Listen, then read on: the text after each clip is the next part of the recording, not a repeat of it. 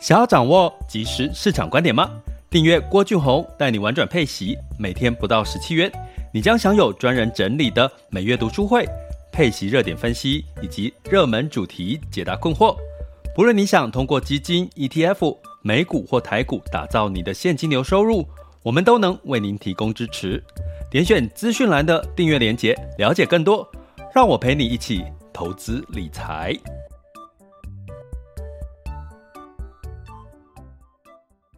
这里是郭俊宏带你玩转配息，给你及时操作观点，一个从投资人角度带你一起掌握全球市场的脉动，分析配息标的、美股、台股、A 港股即时热点，陪伴你不再害怕市场涨跌的风险，一起稳健财富成长。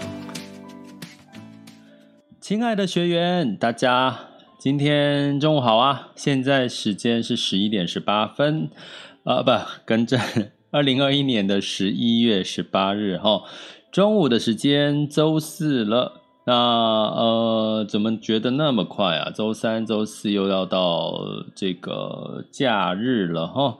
那呃，其实最近呢，大家心情好不好啊？因为这个天气比较凉一点了，哈，应该应该心情还不错，哈。那最近的这个市场呢，心情应该也是不错，就是这个。比较乐观的一个一个情绪跟氛围哈，那呃，在昨天其实我们有个直播读书会，讲了第三代半导体，那也提到了目前的半导体的现况仍然是以这个欧美哈的国际国际的这个厂商呢占了九成哈，但是这个台股仍然有一些利多哈，所以如果你要说。最近的话题，最热的话题呢，不外乎就是这个元宇宙，然后第三代的这个半导体，哈，还有就是我们在呃今天可能要跟各位再聊一下这个医疗产业的一些比较 update 一些讯息。那什么讯息呢？也就是说，在这个第三季的这个十三 F 报告，哈，什么是十三 F 报告？我不讲了哈，因为请看上一集的 Podcast 哈。那基本上呢，巴菲特他增持了哈，他药厂医疗的这个相关的一些药厂，其实有做一些减持哈。那像甚至卖掉哈。那但是呢，其实他增持，他并不是说不看好医药医疗，然后他反而增持了一家药品特许的一个投资商哈，叫 Royalty。Farmer 哈，那这一家呢，就是做专门做专利的哈，做这个投资的了哈。那我们等一下来讲这一这一家为什么巴菲特投资它，然后从这件事情我们来看一下这个医疗保健的相关的类股的一个情况。那通常呢，我们讲到医疗保健类股，一定会讲到什么？讲到这个疫疫苗哈，就是新冠新冠肺炎疫苗的这件事情哈。所以，我们今天就做一个整体的概论上面的一个看法，好，让大家对这个医疗产业有一个呃比较清楚的脉脉络。那为什么要讲呢？其实我有跟很多学员讲过，如果你想要这个，就是想找一个放着就不管它，然后就希望它每一年呢给你差不多有十个 percent 以上的报酬率左右以上的报酬率。其实应该你整个产业来看的话，可能是医疗产业，非医疗产业莫属哈。那这已经就我过去这么十多年来这个投资看到的哈，就是这个产业你就是放着不管它的话，不管中间市场的这个涨跌，大概一年都可以给你十个 percent 左右或以上的一个报酬率哈。那为什么这个产业的状况跟特性呢？我们也可以把它称为是一个防御类的一个产业哈。那当然，在这两年呢，医药的这个部分呢，呃，就是特别受到很多人的瞩目哈。当然，这个新冠的呃疫情有关系。那这个新冠疫情过去呢是施打疫苗哈，那后续呢也在近期出了这个辉瑞呢跟这个默克哈，呃，他们分别。推出了这个口服药，哈，那口服药呢，就是相对来讲可以降低，哈，像这个目前这个辉瑞的这个口服药呢，呃，叫帕帕斯达拉比，哈，反正就是一个一个口服药，哈，它可以降低大概八十九个 percent 的这个住院或死亡风险。那所以呢，我们要提醒大家，其实这个口服药是用在确诊之后，你已经确诊这个新冠肺炎，然后吃药哦，就重症变轻症，甚至可以出院哈。那当然呢，所以从这样的角度来看呢，基本上那这个呃打疫苗还还要不要继续打？要哈。可是呢，同时你就可以想象，当不管确诊或者是在预防的过程当中，其实都有解决方法了哈。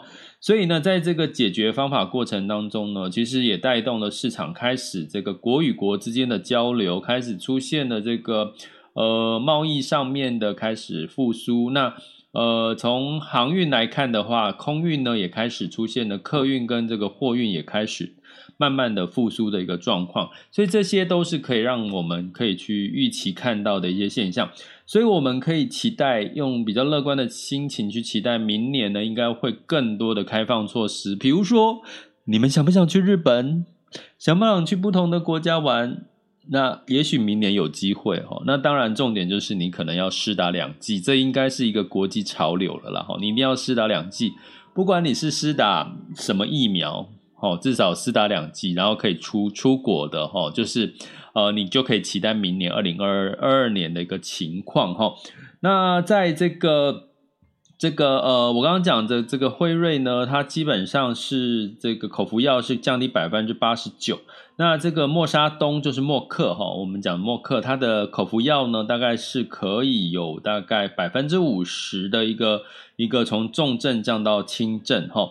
那所以从这个情况来看的话，呃，在疫苗的这个有解的情况，你会发现什么？其实这个市场它并不是需求疫苗需求就减少，并不是因为口服药出来疫苗的需求就不用打了哈，它反而去增加了这个更多的这个从这个我们叫医疗的前中后，也就是说你事前的预防打疫苗。打两剂，甚至要打第三剂的 booster，就是所谓的加强针。那等到呢，你可能有这个呃，就是比较频繁的出国出差或什么，你可能诶，如果真的这个呃，就是当呃有遇有几率确诊的情况下，就会有口服药来做治疗哈。那所以呢，这些都是什么？这些都是新药。我们要讲的重点是，这些都是新的药。那我有跟各位讲，这个新药通常它从研发到这个哦到成立，它不是零就是大赚哦。零就是说呃不是零就是所谓赔就是赔钱呐，因为它前面大概有十大概有花将近八年到十多年的时间去做研发，研发一旦不成功就是零嘛。可是你前面花的研发成本就就就没有了哈。所以呢，在这个新药的研发过程，其实最大的关键是什么？是技术吗？当然，技术很重要。第二个重要的是什么？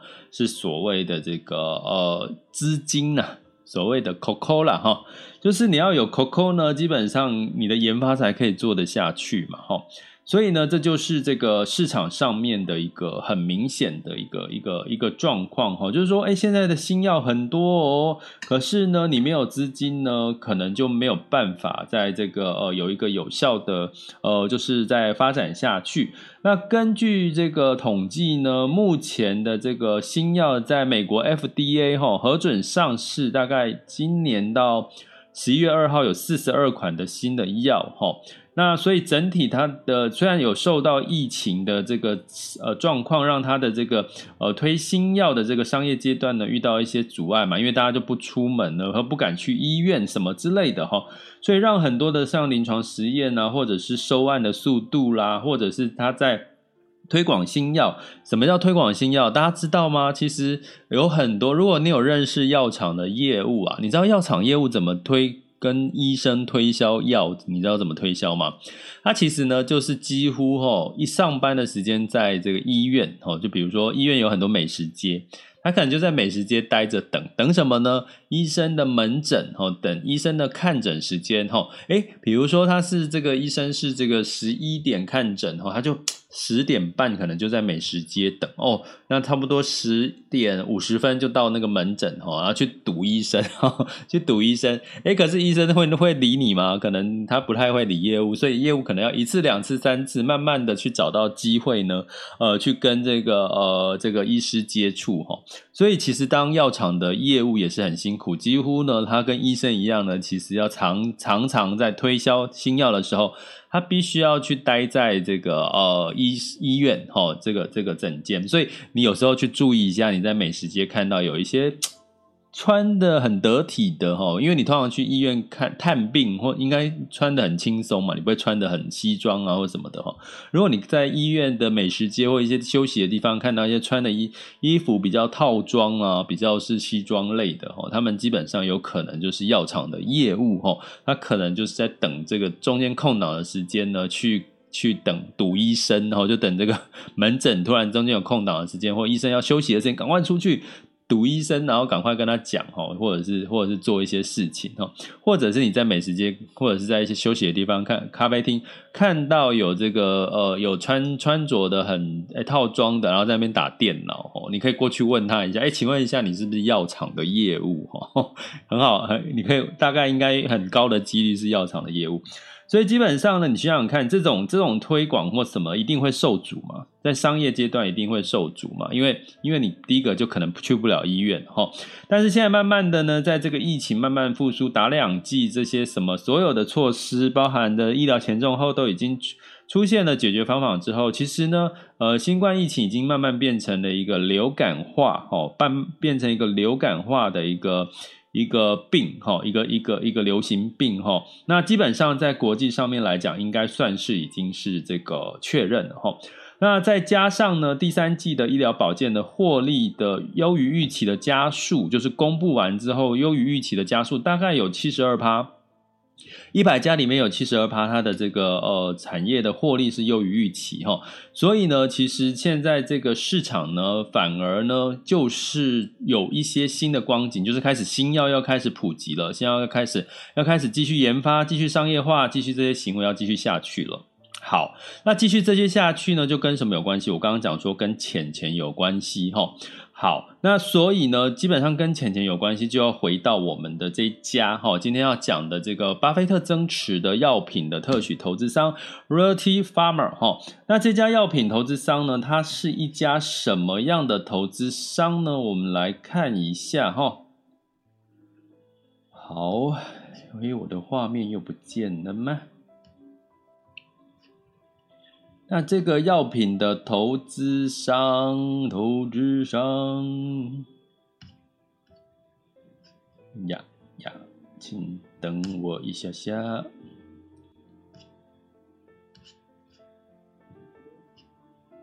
好，好，那这家药品的投资商呢，它的背景是什么？哈，它其实是一九九六年成立。呃，总部在纽约，它是全球最大哦，最大哦，巴菲特只投资最大嘛，苹果、可口可乐都是那个不同业界的龙头哦，所以又又得到了一个巴菲特他的一个焦点，你会发现他投资基本上都是龙头产业哈。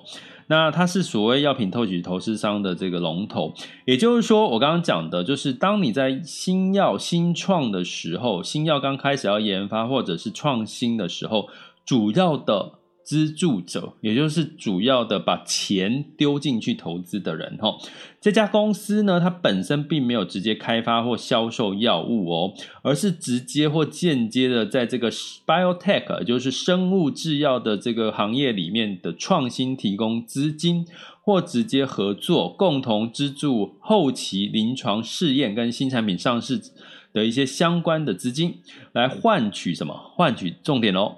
换取未来的专利特许使用权，也就是说，未来这些新药成功发布的专利，我有跟各位讲一个倍数，大概有到六百到千倍的这个获利的这个可能的几率哈。那所以呢，这里面呢，这个所谓的 royalty Pharma 呢就可以取得分一杯羹呐，好，它就从中的这个专利的这个收入去获得这个呃这个这个这个它的分润哈。那它的合作对象有包含公司、学术机构、研究医院以及非盈利的性的组织的合作哈，它都有合作。当然不不不论是这个新冠疫情的疫苗啦，哈，包含像罕见疾病啊，哈。癌症、肿瘤、神经病，好像呃神经病学啦，突然讲神经病没讲完，好像在骂人。就比如说像这个类似像失智症啊这这类的哈，那像艾滋病学、心脏病学跟糖尿病学哈，这这这些都是他在资助的一些，就基本上就是重大疾病了，重大疾病他都含瓜了哈。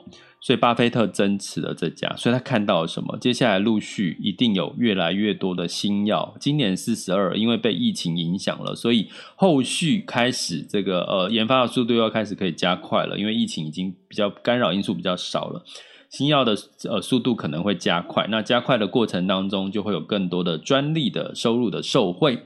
好，这就是他我他的理由哈，理由哈，我相信这是他的理由之一。那所以呢，呃，如果你想要了解更多有关于这个类似在最近十三 F 的这个第三季的有关增减池的报告哈，我在呃是周六会上架嘛，这个课程哈，我们订阅学员记得我通知你们上架时间。那这一集呢会去主要会有一个呃市场的重点哈，我看到的一个市场的重点，我想要在这一集里面跟大家分析，当然不是在讲这个药的这件事情。是其他的一个市场跟产业哈。那如果你想要加入，就要了解深入了解这个三 M 报告增减持所带来的市场的一些机会的一些看法的话，就麻烦你加入我们的订阅行列，点选我的这个呃 Mr. Bus 平台的头像。或者是这个旁边赞助方案点下去，或者是在 Podcast 的这个文字叙述里面的订阅连接给它点下去哈，就会看到我们订阅你可以得到相关的服务。我觉得那个服务真的是物超所值啦哈，包含这个每一季的点评，你的投资组合点评，包含你可以许愿你自己还诶，目前我还没讲到你想要听的这个主题。或者是你有一个赖群，可以互相交流提问，呃，甚至你可以读书会帮你去解读现在最新的一些呃呃期刊的一些主题哈，那你就甚至你就省下了这些这些买期刊的费用哈，所以呢，相对来讲 CP 值我觉得非常的高了哈，我自己觉得了哈，最近可能会今年 明年可能会现在物价在上涨，可能明年会不会酝酿这个上涨的可能性哈，那。总而言之呢，就是欢迎大家加入我们订阅行列，然后我们周六会讲十三五报告的增减持的状况。好，那我们该回到主题哈，我们讲巴菲特增增持这一档药品，我们看到的一些亮点哈，那也看到了这个新冠疫苗跟这个医疗的一个状况。那我再跟各位讲一下哈，目前哈最新的这个资金的流出流入的数据里面呢。我要跟各位讲哈，这一周股票哈，近一周这一周就是指上一周了哈。上一周，因为我们可以看到的资讯是上一周的股票类型流入哈，流入比较多的是哪里呢？第一个当然是美股哈，美股哈真的是强强棍。第二个就是大中华，那大中华就包含什么？就是包含了 A 股跟这个台股哈。那另外呢，就是呃股票类型的产业类型就是。呃，金融哈，第二个就是哪里？健康护理。那第三个单一市场就是日本哈。那所以呢，健康医疗在季，如果你你去看这个上个月的话，可能你会觉得它表现的不是很理想哈。那资金有部分的流出，可是它已经在近一周开始又悄悄的流入了。所以呢，我有跟各位提醒过，其实医疗的产业真的是你可以哈，稍微的就一年放着闭着眼一整年。就是基本上就是比较不用烦心的那种那种产业了哈。那那我们接下来既然说，诶资金也流入了，巴菲特他增持了，那疫情的状况也有这些的改变了。那到底呢？哦，我们再讲一下这个一一个数据哈。诶他又跑掉了。我们来讲一个数据。哦，好，我来看一下哈。为什么今天的电脑数据比较容易跑来跑去呢？好，看到了哈。那我们再回到整体，我们再做一个简单的一个回顾哈。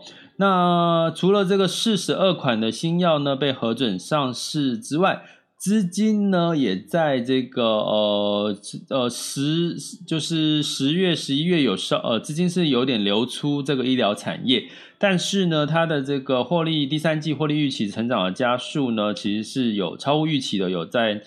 一百家里面有七十二个 percent 哈，但是呢，接下来你可以预期这个市场的这个机会哈，需求在哪里呢？就是包含了新药上市，包含了这个人口的高龄化哦所带来的一些呃可能性哈。那另外一个要大家提醒大家留意的是，大型的药商。好，目前呢，哈，我呃，大家知道现在全球的这个，因为疫情的关系，很多的企业是保留了现金赚钱的，然后它有很多的现金等着干嘛？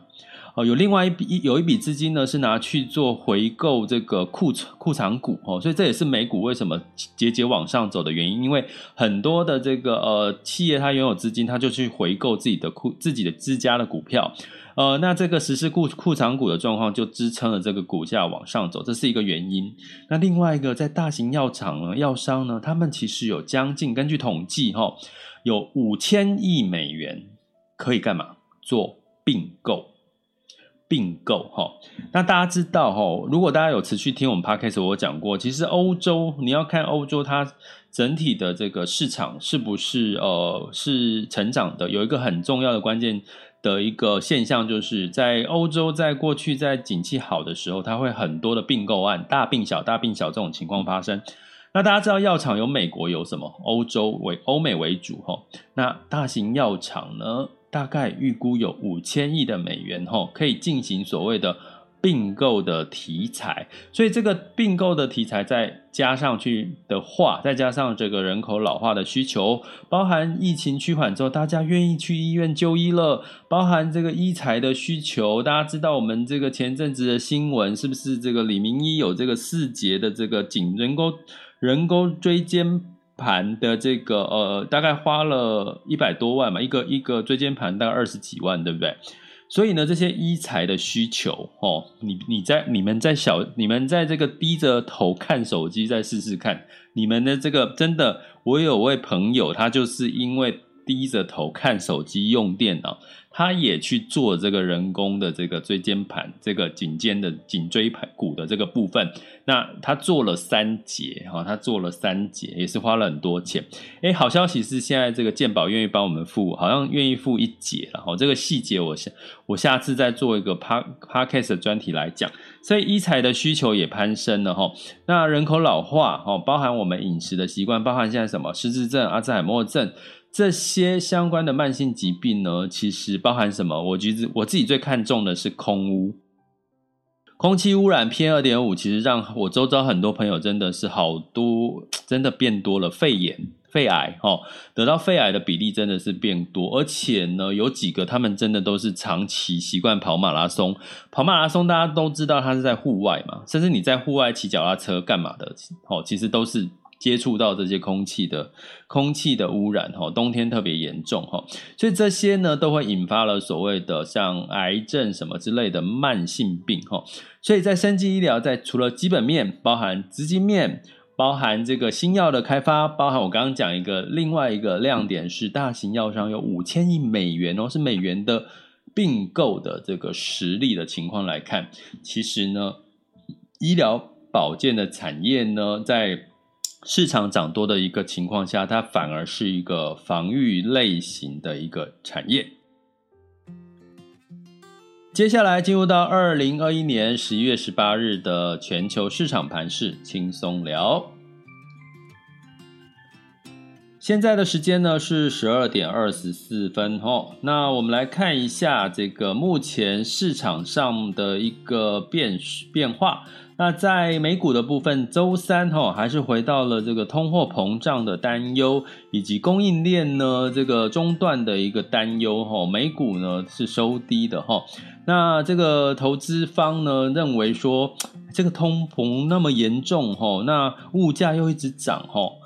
可能会提早升息哦。本来预计可能市场预期是六月，可能会不会提早？哦，那所以这个担忧呢，让这个三大指数都收低。道琼、s m p 五百跟纳斯达克分别下跌了零点五、零点二跟零点三个百分点，哈，这也造成什么现象呢？呃，我今天有跟呃这个我们的学员提醒，哈，包含这个沃尔玛呢，另外还有另外一个专门打折扣的零售商叫 Target 呢，他们都宣布他们的财报是被调高了，而且他们是这个呃盈利是超乎预期的。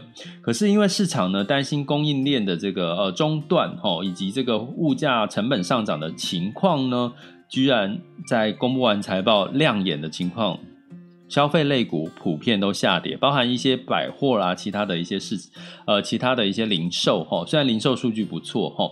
所以这代表了什么呢？代表什么因素？可能大家要要要有一些些的一些谨慎的一些看法哈。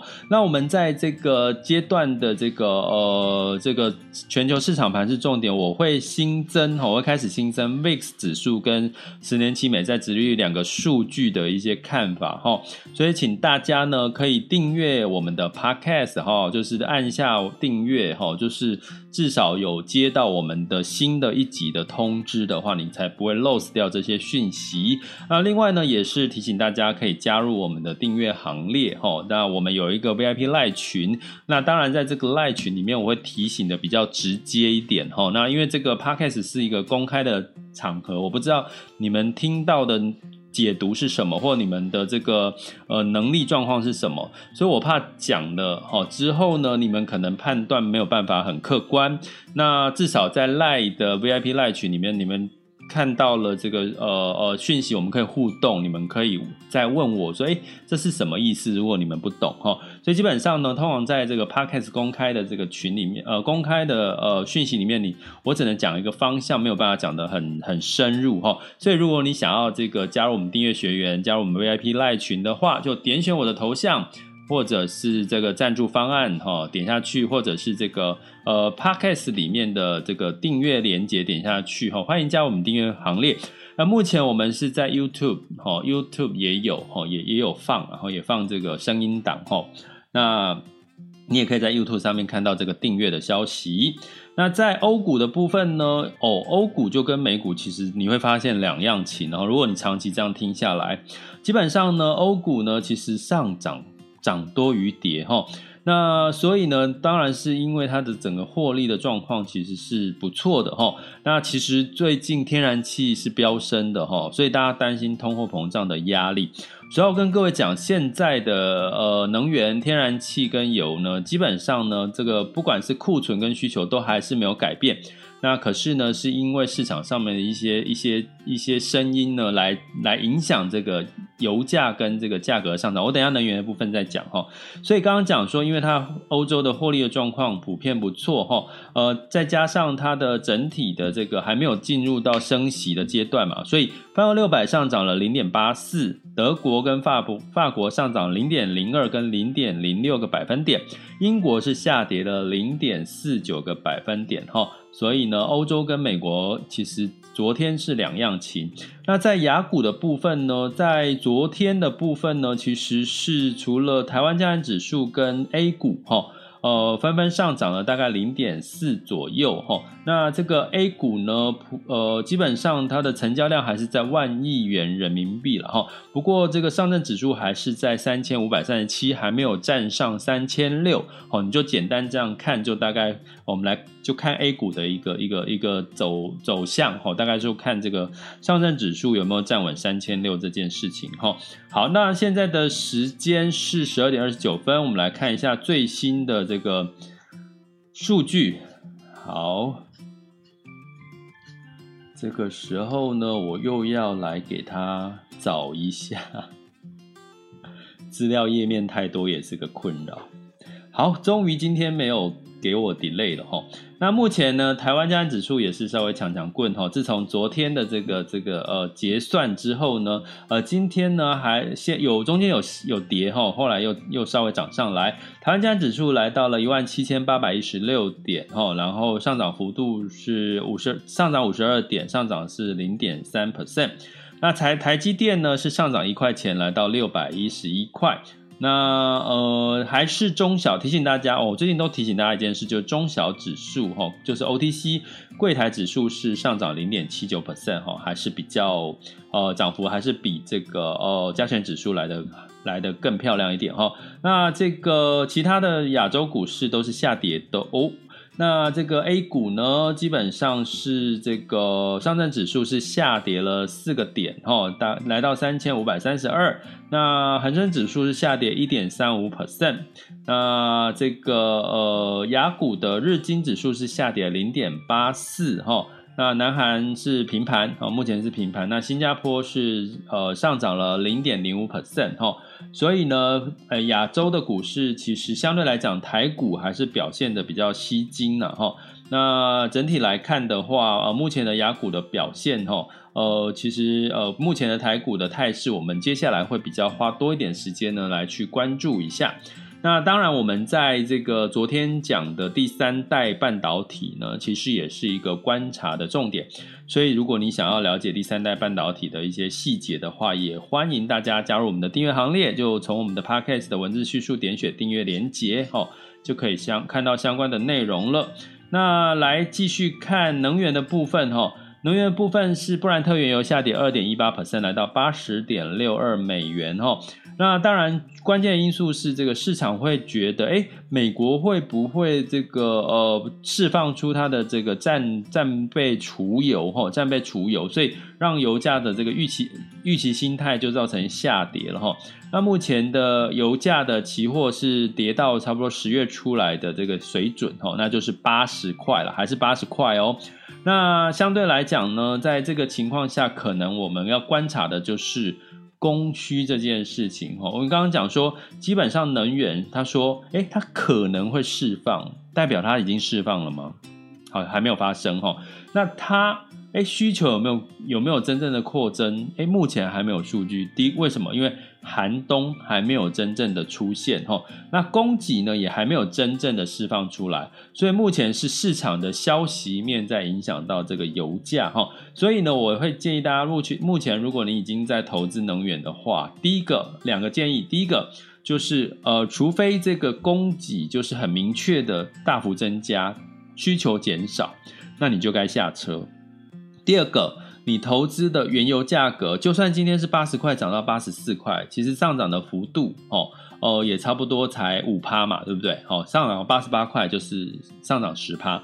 那相对来讲，如果投资能源相关的公司哈的股票呢，相对来讲，因为最近的股市呢比较偏多，所以基本上呢，反而股票市场会比较抗跌，而且呢，甚至上涨的幅度会比较高。所以你可以用这两个角度来呃思考你布局能源的一个做法。那在金价的部分呢，是收涨零点九 percent，来到一千八百六十八美元每盎司。那当然是市场担心通膨后所带来的一个避险的情绪。那在汇市的部分呢，美元指数是来到九十五点八一，九十五点八一。那美元指数兑换台币是二十七点八九哦。那美元兑换人民币是六点三七七五哦，所以大概是维持在这样子的一个数据。但是美元兑换美元指数是稍稍的有有有下降哈，稍稍的有有有下跌一点哈。那所以呢，我们来看这个另外两个指标，就是 VI VIX 哈，就是恐慌指数呢，呃，其实是有增加到十七哦。这这就是我要跟各位提醒的哦。呃，目前 VIX 恐慌指数是上涨了四点五二 percent 哈，来到了十七哈。其实是恐慌的情绪、避险情绪已经有点增加了哈，所以我们要持续观察。也就是说，你对于这个股市的部分还是要稍微谨慎一点哈。如果你有适度的，你有获利到你满意的这个这个投资报酬率，可以适度的分批分批获利了结哈，这也是一个很好的方法。那另外呢，十年期公债殖利率呢是来到了一点五八七，记不记得我们在前几集说是一点六三、一点六四，所以呢，十年期公债殖利率也下滑到下滑了二点八七 percent，来到一点五八七哈，所以呢，基本上下滑代表的意义就是说，大家对未来的前景还是有点不太看好，或者是不太确定，不是不太或不太乐观。好，可所以基本上我刚刚讲说，十年期美债殖利率大概是维持在一点六、一点七，都代表大家对未来的期望。就算通膨升升温了，可是大家对未来的景气还是看好。可是如果未来十年期美债殖利率往下走的话，那反而代表是，诶，大家可能对未来的前景，因为通膨的关系，还是有一些疑虑哈。所以从这样的一个市场情绪呢，大家还是要怎么样比较呃居安思危哈，呃，就是适度的这个。保，我觉得现在可以保留一部分的现金，也就是说部分的停利，然后呢，再适度的等待下一个时机，或者是你核心持股，我讲以息养股哦，你的核心资产包含所谓的。呃，科技啦、医疗，还有所谓的大型价值股，哈，这类的核心资产，你可以就是呃，自稍微安心一点，哈。那其他的卫星资产，哈，就是呃比较短期你投资的，哈，这些像这个短期的这个我们布局的一些一些产业了，哈，哦，你就可以适度的去做一些呃调整，哈，啊，那这是目前对于整体的这个市场的一个看法，提供给各位参考。好，接下来进入到我们这个可以提问交流的时间齁。呃，因为我们 Mr. Bus 的平台的这个特色呢，是可以让大家就是呃举手发问，然后我就可以做分享交流。所以大家如果有要这个呃分享交流或提问的话，我们现场目前有两千两百七十多位，以及我们的 VIP 学员，那你就可以举手，我就看到把你 Q 上台，你可以问问题或分享交流，让所有的人都听得到。那同步呢，我们也是在这个。IG 跟这个脸书的社团同步做直播哦，大家都可以看得到。好，那现在可以喽。现在如果你想要分享、交流、提问，现在可以举手哦。那我就把你 Q 上台来。好，那最后呢，就是要提醒各位哈，最近的市场已经进入到第四季的中段了哈。那我们在十二月开始进入到要整理这个二零二二年的上半年的市场的看法。那建议大家呢，在这段时间，如果你有看到开始有一些投信啊，不同的机构在办二零二二年的展望，拜托可以去听一下。因为呢，可以吸收到你如果长期听我的 podcast 呢，那你再去听一些投信的投顾的这些呃呃这个二零二二年展望的一些一些研讨会哈，你应该会比较容易听得懂。然后呢，你就可以听到一些内容整理之后，帮助你去做下一次的判断跟决策。我相信会很受用的哦，给你这样的一个建议。这里是郭俊宏带你玩转配息，给你即时操作观点。关注并订阅我，陪你一起投资理财。我们下期见，拜拜。